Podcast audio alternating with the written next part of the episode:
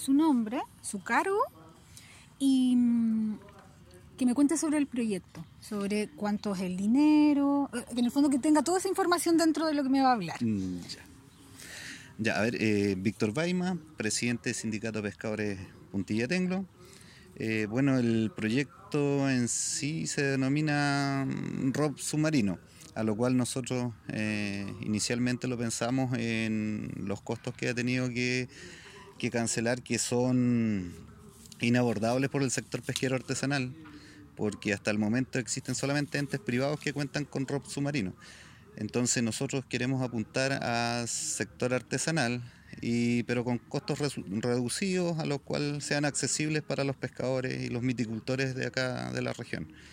Además, los entes de gobierno que quieran también eh, o necesiten de los servicios de, de submarino. Debido a eso, el sindicato de nosotros vio la posibilidad de presentar este proyecto y gracias a Dios eh, tuvimos una buena acogida por parte de, del, gobierno, en este caso de, la, de la subpesca, eh, por parte de, del INDESPA que ahora eh, se creó últimamente.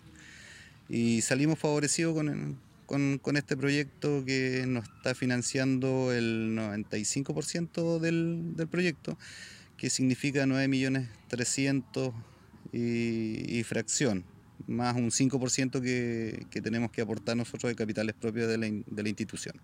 ¿Cuáles son los servicios específicos que ustedes eh, piensan dar con este robot submarino?